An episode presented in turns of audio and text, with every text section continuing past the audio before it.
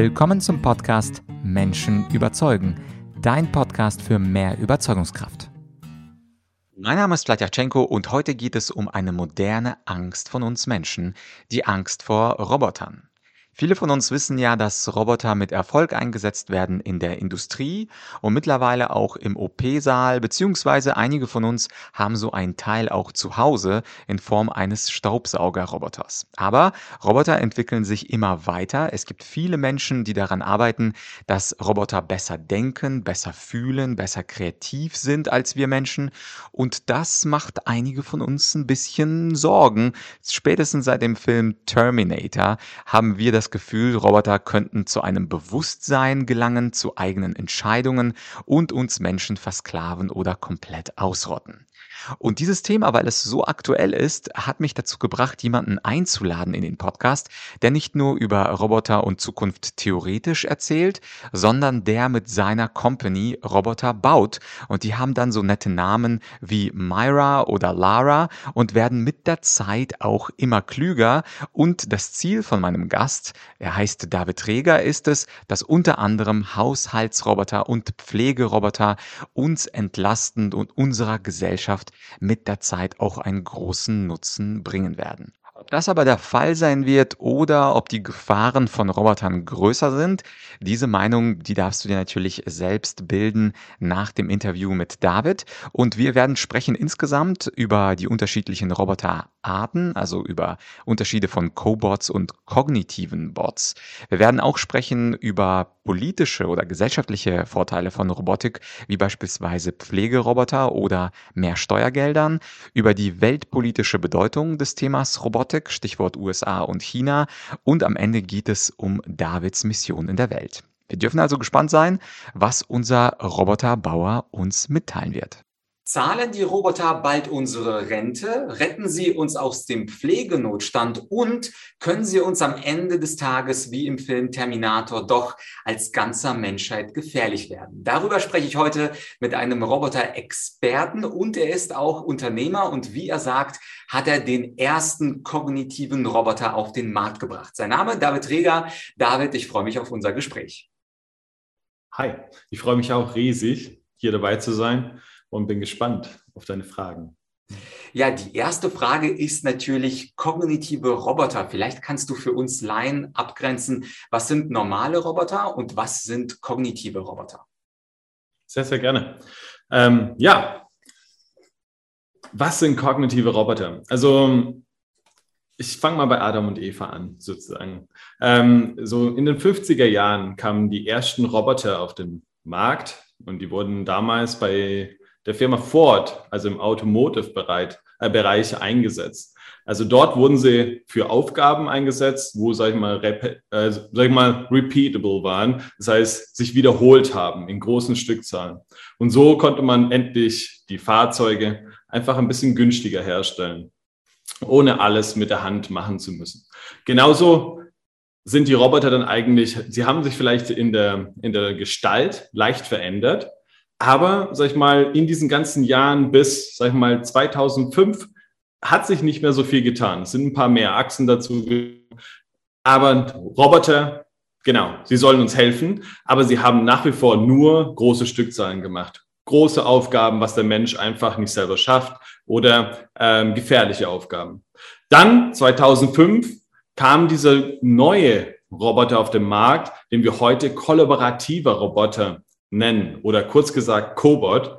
Und Cobots sind gemacht worden, um mit dem Menschen zusammenzuarbeiten. Das heißt, man braucht keine Zäune mehr. Ein Roboter, der tatsächlich was fühlt. Das heißt, wenn, sag ich mal, die Kraft ein bisschen, äh, sag ich mal, wenn ein Roboter irgendwo Kraft aufwendet, merkt er, okay, das stimmt was nicht. Das heißt, wenn er irgendwo dagegen stößt und bleibt sozusagen stehen.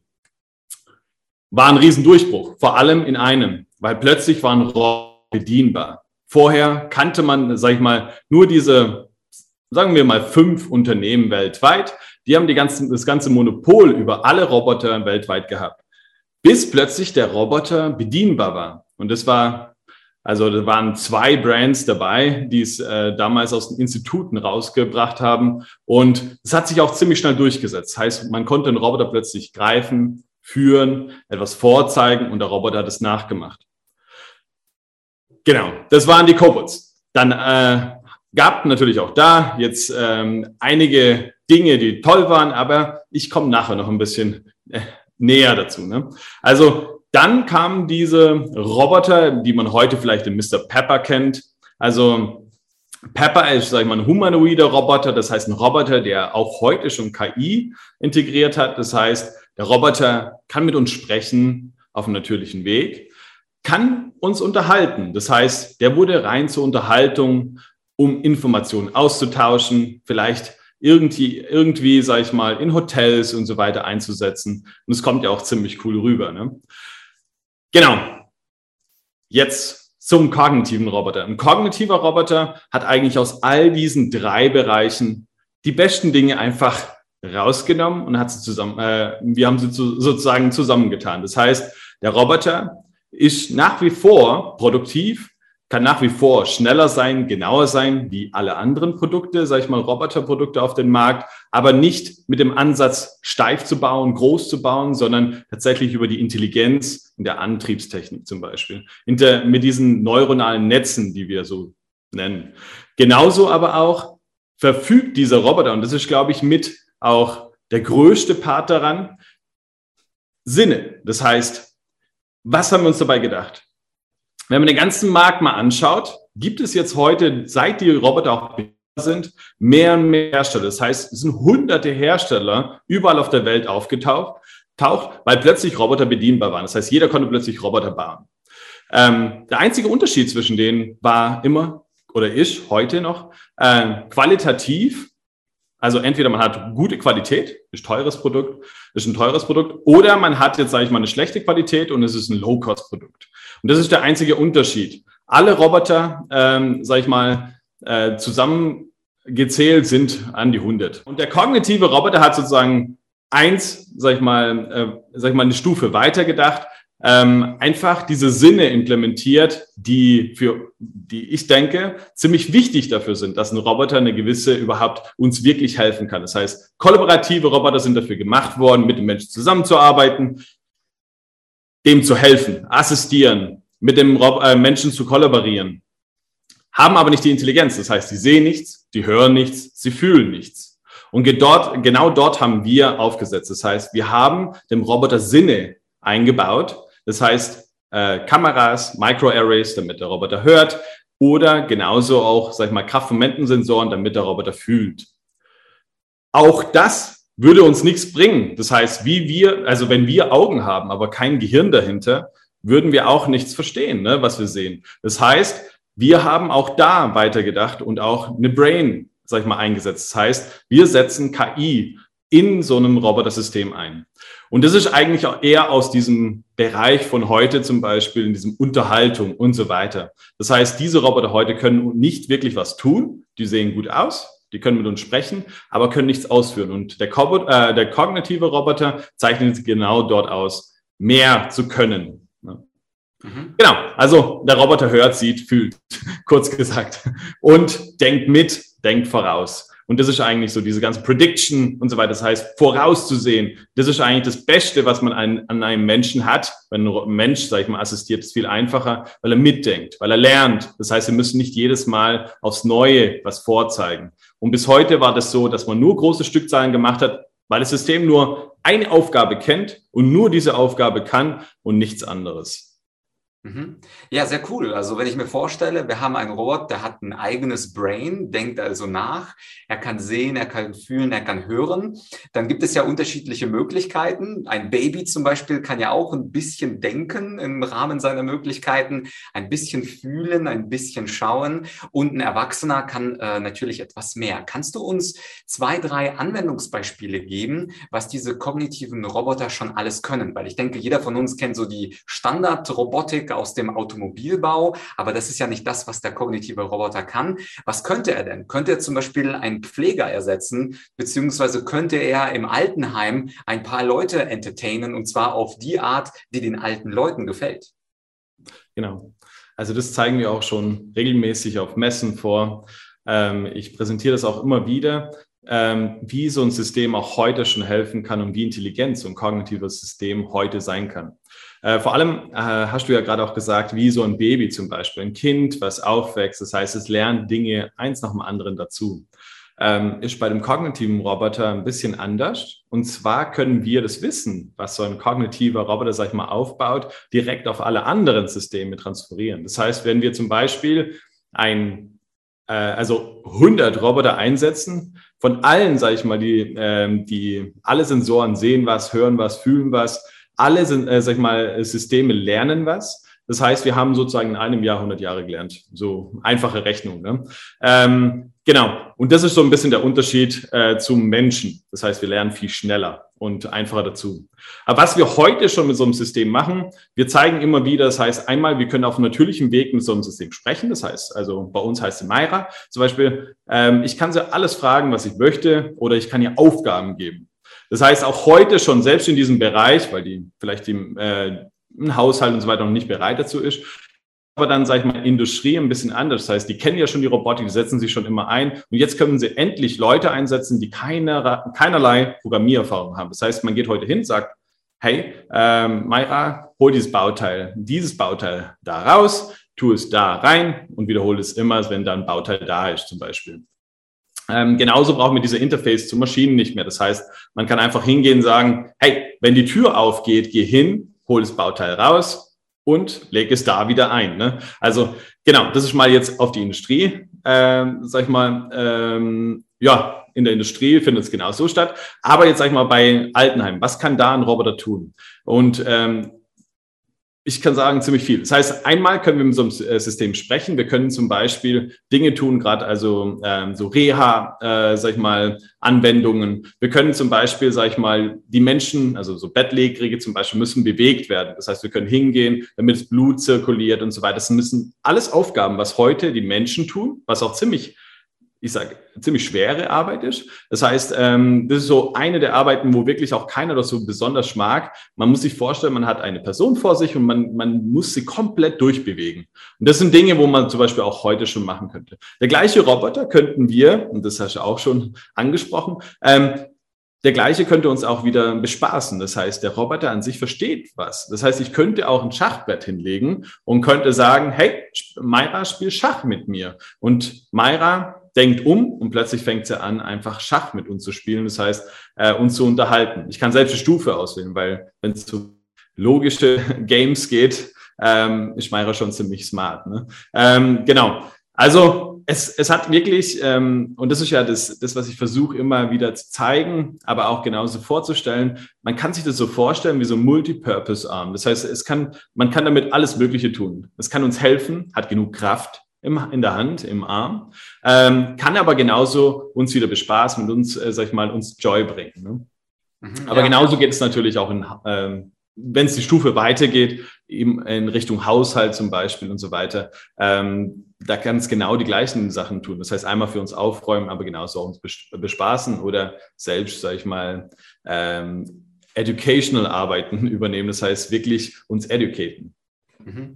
Eine der Fragen, die wir Praktiker natürlich immer stellen, ist, wann ist es denn soweit? Also du hast ja zum Beispiel Haushalte angesprochen, äh, so die Putzfrau oder wie meine Kunstlehrerin sie damals genannt hatte, die Raumkosmetikerin oder der Putzmann. Das sind ja Leute, die Menschen, äh, Aufgaben, die Menschen nicht gerne übernehmen. Was ist denn mit der Technologie, die ihr ausarbeitet, eine Vorhersage, wann diese bettlehrigen Patienten in der Pflege oder auch der Haushalt einfach putzen, waschen und so weiter, wann das äh, wir Standardmenschen auch nutzen können, wo es preislich vielleicht nicht bei drei Millionen liegt, sondern bei so einer Drittel äh, ist. Also wir sind äh, heute, äh, sag ich mal, schon, also technologisch der Fortschritt, den, der jetzt passiert ist, auch mit den Sensorik integriert. Wir können zum Beispiel Räume scannen, wir können die als Idle State angeben und sagen, okay, ab da alles, was neu reinkommt, Räume auf und so weiter. Es funktioniert alles. Ähm, was, äh, glaube ich, heute, und das ist auch wieder der, der Punkt, den du angesprochen hast, das heißt, ein Roboter muss bezahlbar sein. Das heißt, äh, nur dann befassen wir uns damit, oder? Wenn ich jetzt, sage ich mal, ja, also ich, ich liebe Autos. Wenn ich jetzt einen Bugatti sehe, ja, ein Bugatti, tolles Auto. Ich liebe einen Bugatti, aber ich würde jetzt erstmal noch nicht drüber nachdenken, den zu kaufen, weil es halt einfach ein bisschen zu weit weg ist noch, ne? so ein bisschen zu teuer. Und das ist genauso jetzt gerade bei diesen Roboter-Systemen. Da haben wir uns gleich vom ersten Tag eigentlich die meisten Gedanken gemacht. Das heißt, wir all, all diese Produkte, die wir bis heute entwickelt haben, wir haben zum Beispiel Roboterarme, die natürlich KI unterstützen. Das heißt, die haben auch alles integriert, auch die Sensoren kognitive Roboter. Aber genauso haben wir das auch auf die mobilen Plattformen zum Beispiel ähm, äh, installiert. Das heißt, auch die sind smarter wie, jetzt, wie man das, was, was, was man kennt auf dem Markt.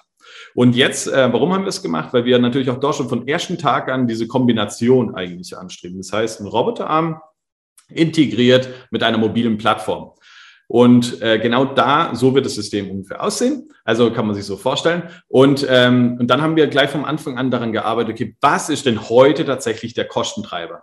Ähm, was müssen wir tun, damit Roboter ähm, morgen, sage ich mal, auch wirklich je, äh, in jedem Haus, äh, Haushalt, sag ich mal, Platz finden können. Und äh, wir haben festgestellt, dass, äh, sag ich mal, die teuersten Komponenten sind tatsächlich das Getriebe und ähm, die Servoantriebe. Ne? Das heißt, äh, das sind diese zwei Komponenten, die lassen es heute nicht zu. Ähm, ich kann auch ganz klar Beispiel machen. Wir haben auch heute schon Roboter in sehr, sehr großen Stückzahlen, sage ich mal, in Bereiche gebracht, wo Roboter normal nicht sind. Zum Beispiel machen wir Breast Cancer Screening. Das heißt, wir, wir, wir haben äh, Brustkrebs äh, Screening-Roboter erschaffen. Das heißt, äh, die fühlen, sag ich mal, eine Brust ab, fahren sie einfach ab, haben ein Ultrasoundgerät, also Ultraschallgerät und ähm, werten dann das mit der, mittels KI, sage ich mal, aus und sagen dann, okay, hey, ähm, da ist tatsächlich Brustkrebs vorhanden. In dem anderen Fall sagt man, hey, äh, lass dich mal vom Doktor checken, weil da ist irgendwas nicht, also abnormal. Und das andere ist, okay, Brustkrebsfrei ähm, auf den Blick, ne, sag ich mal. Und ähm, und es hilft auch heute schon. Ähm, das heißt, diese Stückzahlen sind jetzt vor allem in China sehr, sehr hoch gegangen. Das heißt, wir sind dann wirklich in einem sehr hohen äh, Bereich, was man Roboter verkaufen. Das heißt, wir haben auch da schon geschafft, die Preise runterzubekommen. So ein Roboterarm, nur ein Arm, ähm, verkaufen wir dort zum, sagen wir mal, circa 4000 Dollar. Also aber auf eine riesen äh, Stückzahl. Genauso ähm, wollen es natürlich auch für die Haushaltsroboter schaffen. Wir können aber nicht diese industrielle Roboter dafür verwenden, weil es sind ganz andere Anwendungen. Das ist wie jetzt zum Beispiel mit den Sensoren. Wir können nicht die ganz normalen Automotive-Sensoren nehmen und sie in Robby einbauen. Warum nicht? Weil ein Auto dafür gemacht ist, dass es hauptsächlich in der Garage steht. Das heißt, ähm, die ganzen Bauteile, wenn wir die zum Beispiel wie beim Roboter auf 36.000 Stunden zum Beispiel auslegen würden, dann ähm, würde das Auto für immer fahren. Das wäre ein Problem auch, weil die Normen sich ja andauernd erneuern und so weiter. Und genauso wird es wahrscheinlich im Haushaltsrobotik auch sein. Und deswegen auch da kann man jetzt auf andere Sensoren zu, äh, zurückgreifen. So ein Roboter wird jetzt nicht durchgehend bei uns aufräumen oder sowas, wird halt auch viel rumstehen, wie so ein Staubsaugerroboter, kann man sich vorstellen. Und deswegen haben wir da, sag ich mal, die ganze Specs ein bisschen runtergeschraubt und haben jetzt was entwickelt, was wir auch nächstes Jahr schon vorstellen wollen, was tatsächlich, sage ich mal, in diesem Bereich kommt. Das heißt, wir schaffen es, ein, ein Roboter-System, ein komplettes System. Und äh, das ist so das Versprechen, was ich, äh, was ich geben konnte. Äh, ich wurde schon immer wieder, sag ich mal, da rausgefordert. Und äh, was ist da jetzt der Preis, dass jeder sich das leisten kann? Und es wird ungefähr in diesem 3000 Dollar Bereich sein. So ein Komplettsystem. Das heißt, es ist autonom, fährt durch unseren Räumen, äh, durch unsere, äh, sag ich mal, Zimmer und räumt zum Beispiel auf. Holt uns ein Glas, gießt unsere Blumen, solange wir weg sind füttert es auch unsere Tiere. Das, wäre, ne, das sind solche Dinge, also die wir natürlich mit so einem Roboter von morgen tatsächlich auch schon machen können. Und da stellen wir schon sehr, sehr bald was vor. Also es ist nicht weit weg, es ist äh, auch nicht rumgesponnen. Sehr, sehr cool. Ja, das freut mich. Und wenn wir jetzt an Roboter denken, die jetzt immer mehr können und immer mehr, mehr Aufgaben übernehmen, heißt es ja äh, auch, dass wir ihnen immer mehr Verantwortung übergeben. Und Verantwortung an Roboter übergeben, das spricht einige von uns natürlich in ihrer Urangst an, dass wir von einer überragenden Spezies am Ende kontrolliert und vielleicht getötet werden. Das, was wahrscheinlich äh, alle von uns kennen, ist der Film Terminator aus den 80er Jahren, da wo ein Terminator auf die Erde kommt und Menschen tötet aus unterschiedlichsten Gründen. Das geht natürlich schon in die Richtung, dass die Roboter immer mehr Macht haben, immer mehr Intelligenz haben und natürlich auch immer mehr Kraft haben werden. Für wie begründet hältst du diese Angst der Menschen, das auch genährt natürlich durch Hollywood, dass irgendwann die Roboter sich zusammenschließen, Stichwort Skynet im Terminator, und dann die Menschen zu ihrem Untertan machen? Sehr gute Frage. Also ich höre die tatsächlich sehr oft. Also es, es existiert natürlich eine sehr große Angst und natürlich hat Terminator uns sehr stark geholfen bei der Angst. Ähm, also ähm, ja, ganz ehrlich ähm, sehe ich das so und ich weiß, dass es auch so ist. Ähm, derzeit die Robotik, die KI, soweit sie ist, und das, was wir jetzt haben, ähm, ist so entwickelt worden, dass natürlich gewisse Rules da schon noch hinterlegt sind. Und ähm, Einmal habe ich ja auch am Anfang kurz über den Cobot geredet. Ne? Das heißt, der Cobot kollidiert zum Beispiel mit den Menschen und so weiter. Auch da haben wir halt einen Riesenschritt vorwärts gemacht und nur aus dem einen Grund, einen Menschen niemals zu verletzen. Das heißt, wir haben einen Sensor entwickelt und das ist ja das Interessante. Das heißt, äh, wir haben einen Sensor entwickelt, der den Menschen aus einer gewissen Distanz, also wir machen es aus drei Meter Entfernung, sage ich mal, als Mensch identifiziert. Das heißt, von allen Objekten, wir müssen nie irgendwo reinfahren, um zu wissen, dass da etwas ist sondern wir wissen tatsächlich aus drei Meter Entfernung, es ist ein Mensch. Und dann ist es für uns die höchste Priorität. Und das ist ja genau, glaube ich, das Spezielle daran. Ähm, wir haben unsere Sicherheitsarchitektur auch so aufgebaut, dass die komplett neben dem ganzen anderen läuft. Die, halt, die hat einen komplett eigenen Kanal. Was macht die? Die macht nichts anderes wie Stopp. Das ist die Safety. Das heißt, wenn ähm, die, die Motion und auch die KI, die versuchen natürlich diesen Stopp zu umgehen. Und das macht sie immer. Das heißt, sobald ein Mensch nähert, versucht sie, sag ich mal, Menschen auszuweichen, wird langsamer, versucht gewisse, sag ich mal, andere Moves zu machen, um ja nicht in diesen Bereich zu kommen, wo der Roboter anhalten muss, bevor der Mensch zum Beispiel verletzt wird. Und das ist, sage ich mal, eine, die Regel Nummer eins, niemals einen Menschen tatsächlich, sage ich mal, weh zu tun. Niemals einen Menschen irgendwie, äh, sag ich mal, zu berühren, außer der Mensch möchte es nicht. Ne? Ah, möchte es, sage ich mal. Es gibt ja natürlich auch noch ein paar Dinge. Aber es ist nicht so, dass ein, dass ein Roboter in den Mensch reinfahren kann, durch den Menschen durchfahren kann und so weiter. Und da gibt's halt Regeln. Und die sind auch so aufgebaut, dass sie nicht nur, sag ich mal, einkanalig sind oder so, sondern tatsächlich zweikanalig, also redundant aber genauso ähm, divers. Das heißt, der Sensor, äh, um das Menschen zu erkennen, braucht es zwei verschiedene Technologien. Ähm, genauso auch bei dem Ganzen, wie es übertragen wird, wie es gestoppt wird, alles immer mit zwei Kanalen.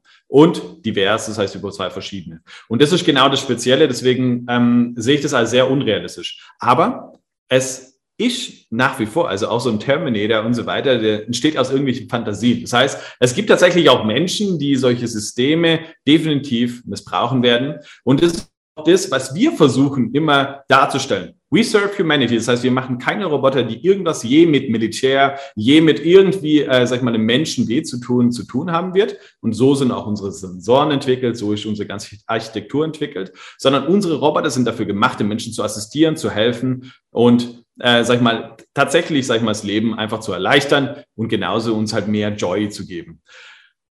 Aber es ist wie ein Flugzeug. Das heißt, einmal fliegt ein Flugzeug uns in den Urlaub und dann fliegt dann wieder ein anderes Flugzeug und es wirft Bomben runter. Und das ist genauso wo liegt diese Technologie in welchen Händen, weil die Technologie gibt es schon und für Militär, da hat man viel mehr Geld zur Verfügung, deswegen kann man es auch heute schon machen. Ähm, es geht aber bei uns, sage ich mal, in erster Linie darum, äh, wirklich Menschen zu helfen und Technologien zu machen, die uns das Leben erleichtern und verbessern, also diese Qualität einfach schaffen in unserem Leben. Ja, und Stichwort Qualität in unserem Leben. Ich habe das ja in der Intro kurz angedeutet. Es gibt ja viele Denker, viele Journalisten, viele Artikel im Netz, die auch darüber sprechen, dass Roboter theoretisch auch Steuern zahlen könnten, unser Rentensystem entlasten könnten. Wie stehst du denn dazu? Weil du bist ja gerade ein Unternehmer, der ja von, Robot, von Robotik und den Umsätzen profitieren würde. Was glaubst du, sollten Menschen wie du auch äh, verstärkt Steuern zahlen? Sollte es eine Robotersteuer geben? Damit wir einfach mehr Haushaltsgeld haben und letztlich, und das ist ja die lustige Art, es zu sehen, könnte Terminator einfach unsere Rente in 40 Jahren zahlen. Was sagst du dazu? Ja, ich liebe die Frage, weil ich einfach ein Riesenfan davon bin. Also ich habe mir natürlich auch äh, diesen Bereich sehr stark durchdacht. Also ich arbeite auch schon sieben Jahren an dieser Sache, sage ich mal, das auch ein bisschen publiker zu machen, dass einen Roboter, sag ich mal, die Ängste eher zu nehmen und eher als Hoffnung zu sehen und als, äh, sag ich mal, wirklich einen Lösungsansatz zu, se äh, zu sehen für diese Dinge, die wir heute keine Lösung haben. Das heißt, ähm, auch da bin ich auch politisch aktiv, das heißt beratend in, diese, in diesem Bereich der Digitalisierung, um einfach dort wieder Denkansätze zu geben, genau in diese Richtung zu denken. Weil so ein Roboter, ja, ein Roboter kann uns helfen. Der Roboter kann tatsächlich auch, sag ich mal, uns äh, vielleicht ein paar Arbeitsplätze rauben, tatsächlich. Also das heißt, ähm, aber es, es muss sich ja weiterentwickeln. Es entwickelt, sich ja immer weiter, wie beim, wie beim Traktor, wie damals beim Computer. Die Menschheit schreit auf, sagen, wow, das Leben ist vorbei. Wir, und heute ohne diesen Traktor wären, würden wir gar nicht diese ganze Bevölkerung, äh, die es heute auf dieser Welt gibt, sage ich mal, tatsächlich ernähren können. Äh, genauso sage ich mal ein Computer. Ne? Es hat so viele neue Arbeitsplätze geschaffen, so viele Möglichkeiten. So ist auch bei einem Roboter.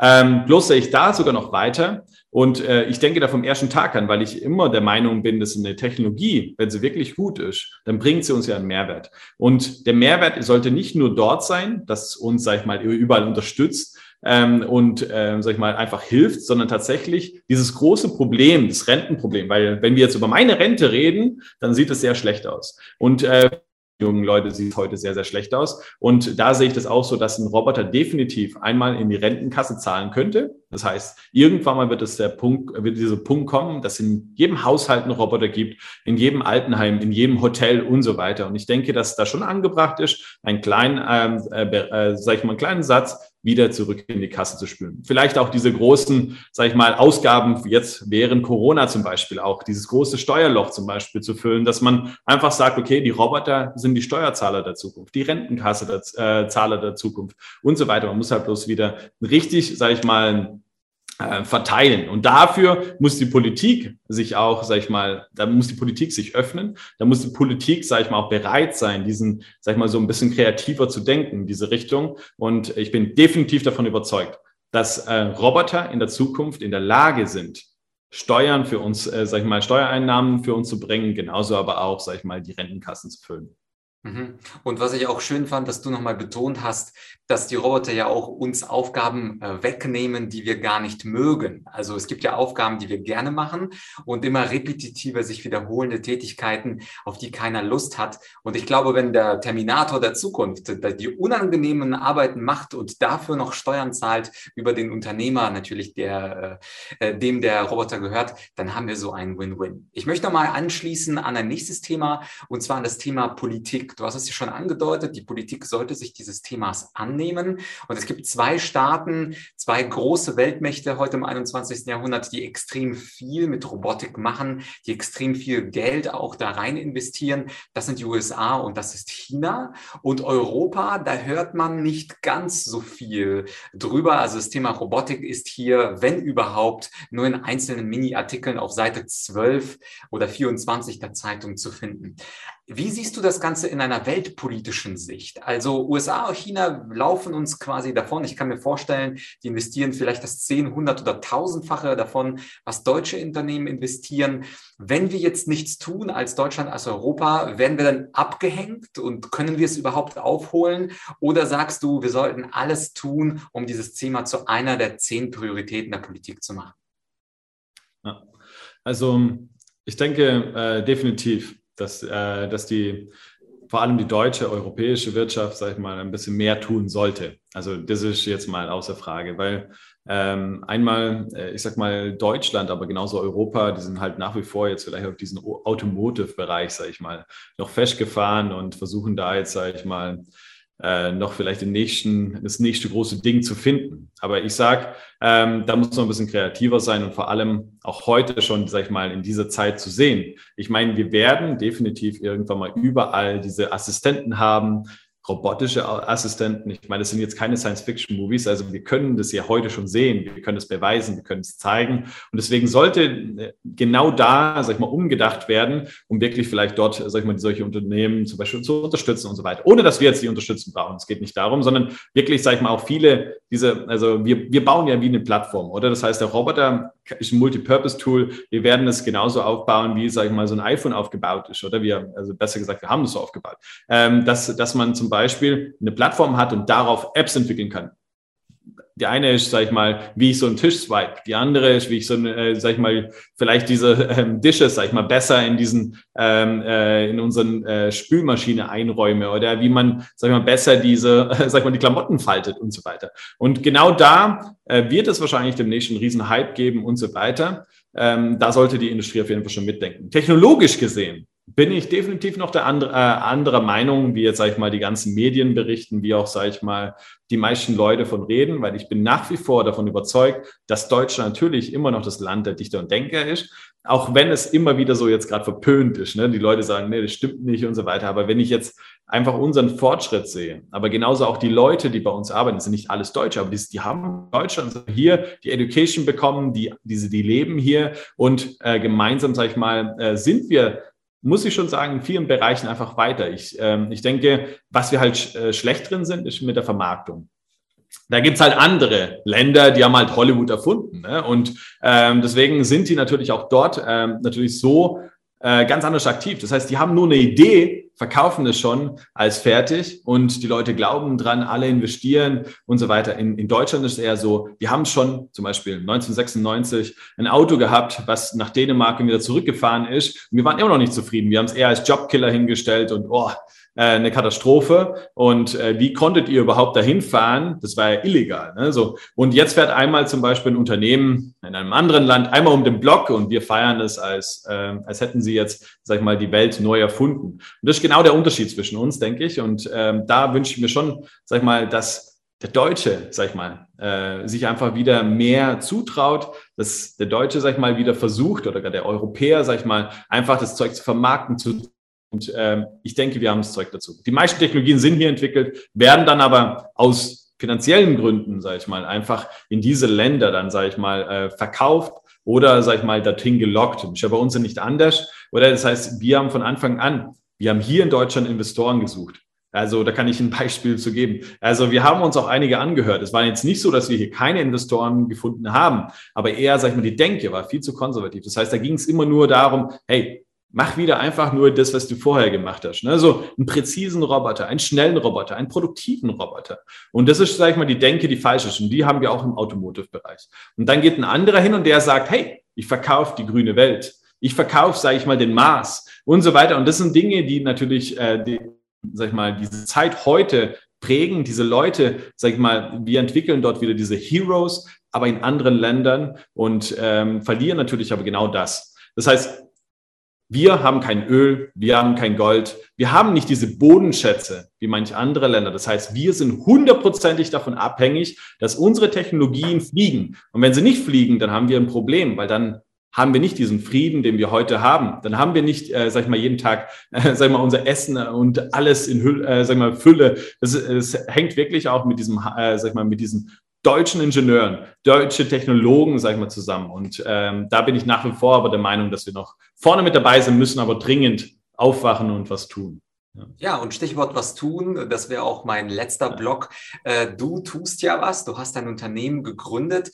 Vielleicht kannst du ein paar Takte zu deinem Unternehmen sagen, äh, zu der Mission des Unternehmens und vielleicht auch zu dir als Person, David Träger. Also man gründet ja ein Unternehmen immer, weil man etwas Besonderes in der Welt verändern möchte. Es geht nebensächlich um Geld, aber hauptsächlich um eine Sache, die die Welt um etwas verbessert. Vielleicht erzählst du einfach mal über das Unternehmen, die Unternehmensvision und David Reger und die persönliche Mission, auf der du unterwegs bist.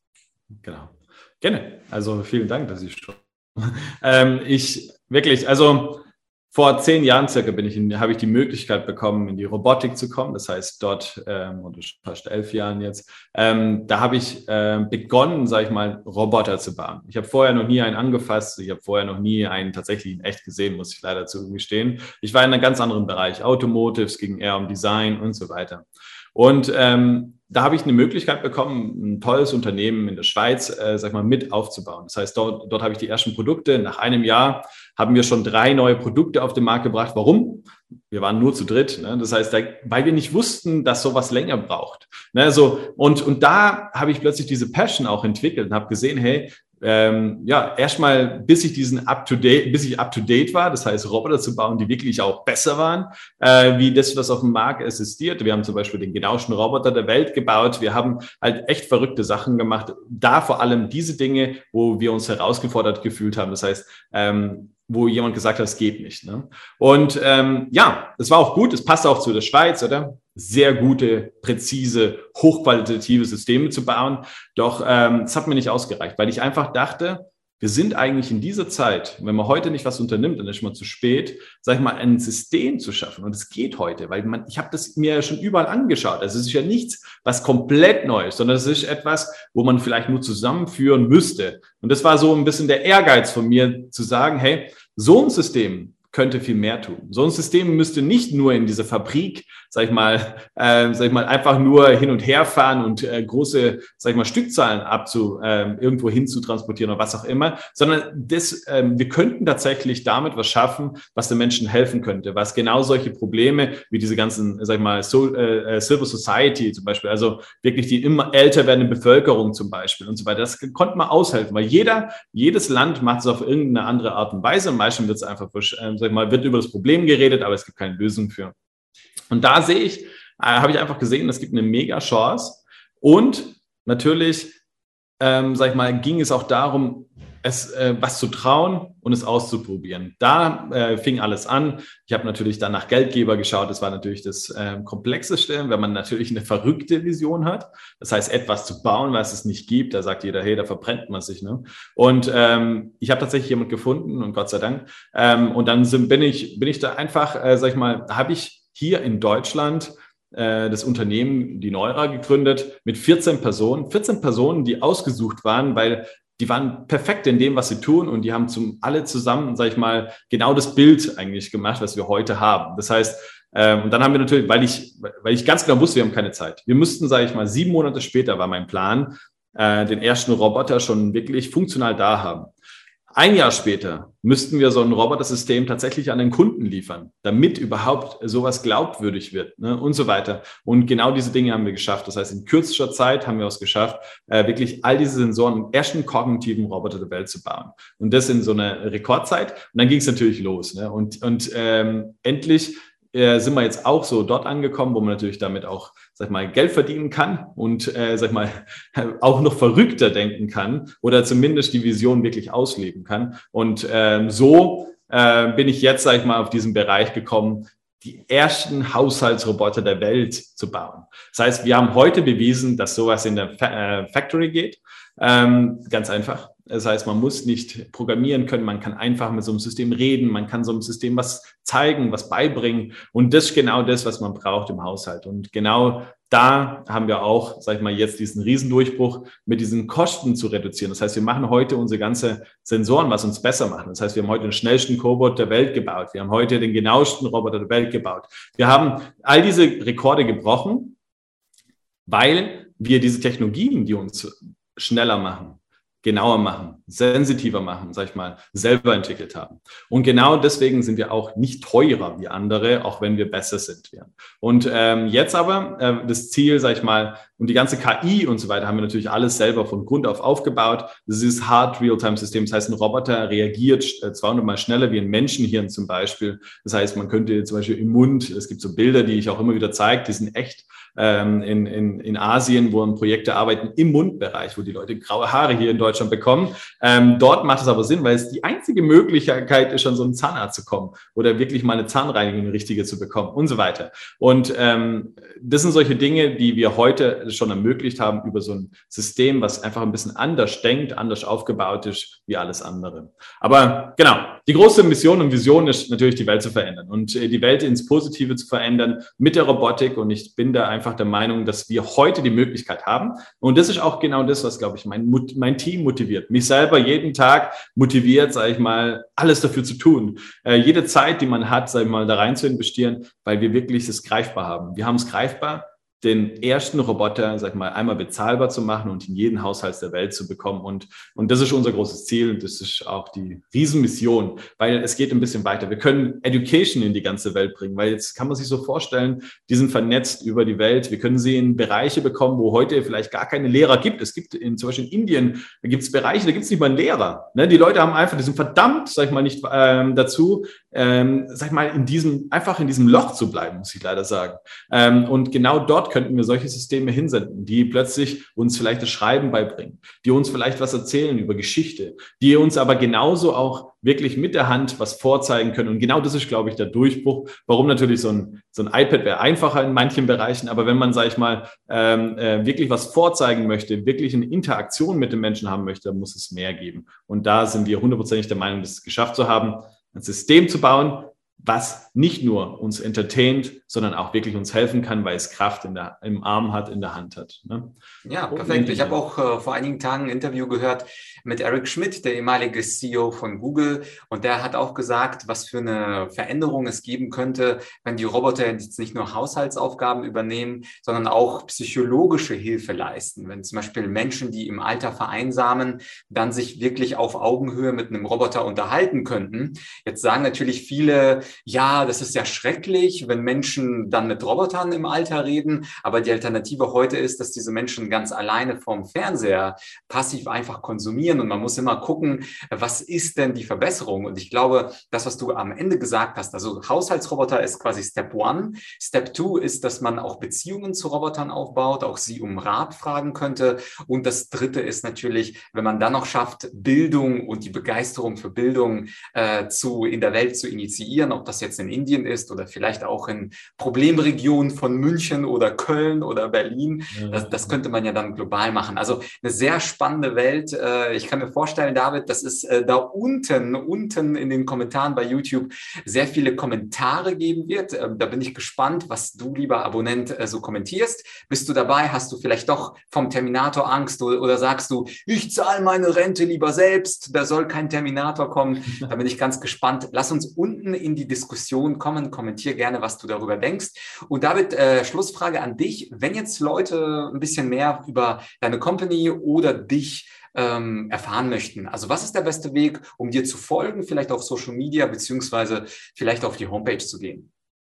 Genau, also mich findet man am besten wahrscheinlich ähm, ähm, auf LinkedIn, also David Reger. Und ähm, ansonsten, sagen wir, unsere Company Neura Robotics, ähm, die, es gibt eine Webseite dafür. Wir haben, äh, wir haben genauso Videos in YouTube, wo wir schon gewisse Dinge zeigen, wie so ein System funktioniert und so weiter. Aber genauso sage ich mal, ähm, ich denke, auf ziemlich allen Social Media Kanälen kann man nach uns suchen, also nach Neura Robotics. Und mich persönlich LinkedIn, Insta, also überall mal aktiv. Genau. Alles klar. Ja, super. David, dann danke für diesen Einblick in diese neue Ära der kognitiven Roboter. Ich bin gespannt, wie die Leute auf unser Gespräch reagieren. Terminator, das muss ich an der Stelle zugeben, ist mein, einer meiner beiden Lieblingsfilme zusammen mit Matrix. Ich finde es immer sehr faszinierend, die Welt von Science Fiction. Und du bist ja einer, der diese Welt ein Stückchen näher bringt. Natürlich nur die guten Seiten davon und nicht die bösen. Danke für deine Arbeit. Danke für dieses Interview und vielleicht bis bald hier bei Argumentorik. Ich bedanke mich ganz, ganz herzlich und bis bald. Ich freue mich. Ja, das war also das Interview mit David Reger. Und wenn du jemanden im Freundes- oder Bekanntenkreis, jemanden kennst, der sich für das Thema Robotik begeistert, dann tu ihm oder ihr doch den Gefallen und teile diese Folge mit der Person. Ansonsten findest du die aktuellsten Updates von David auf seinem LinkedIn-Kanal und äh, die Homepage zu seiner Firma Neura Robotics, die findest du auch in der Podcast-Beschreibung. Wir beide, wir hören uns hoffentlich ziemlich bald hier auf Menschen überzeugen. Bis bald, dein Vlad.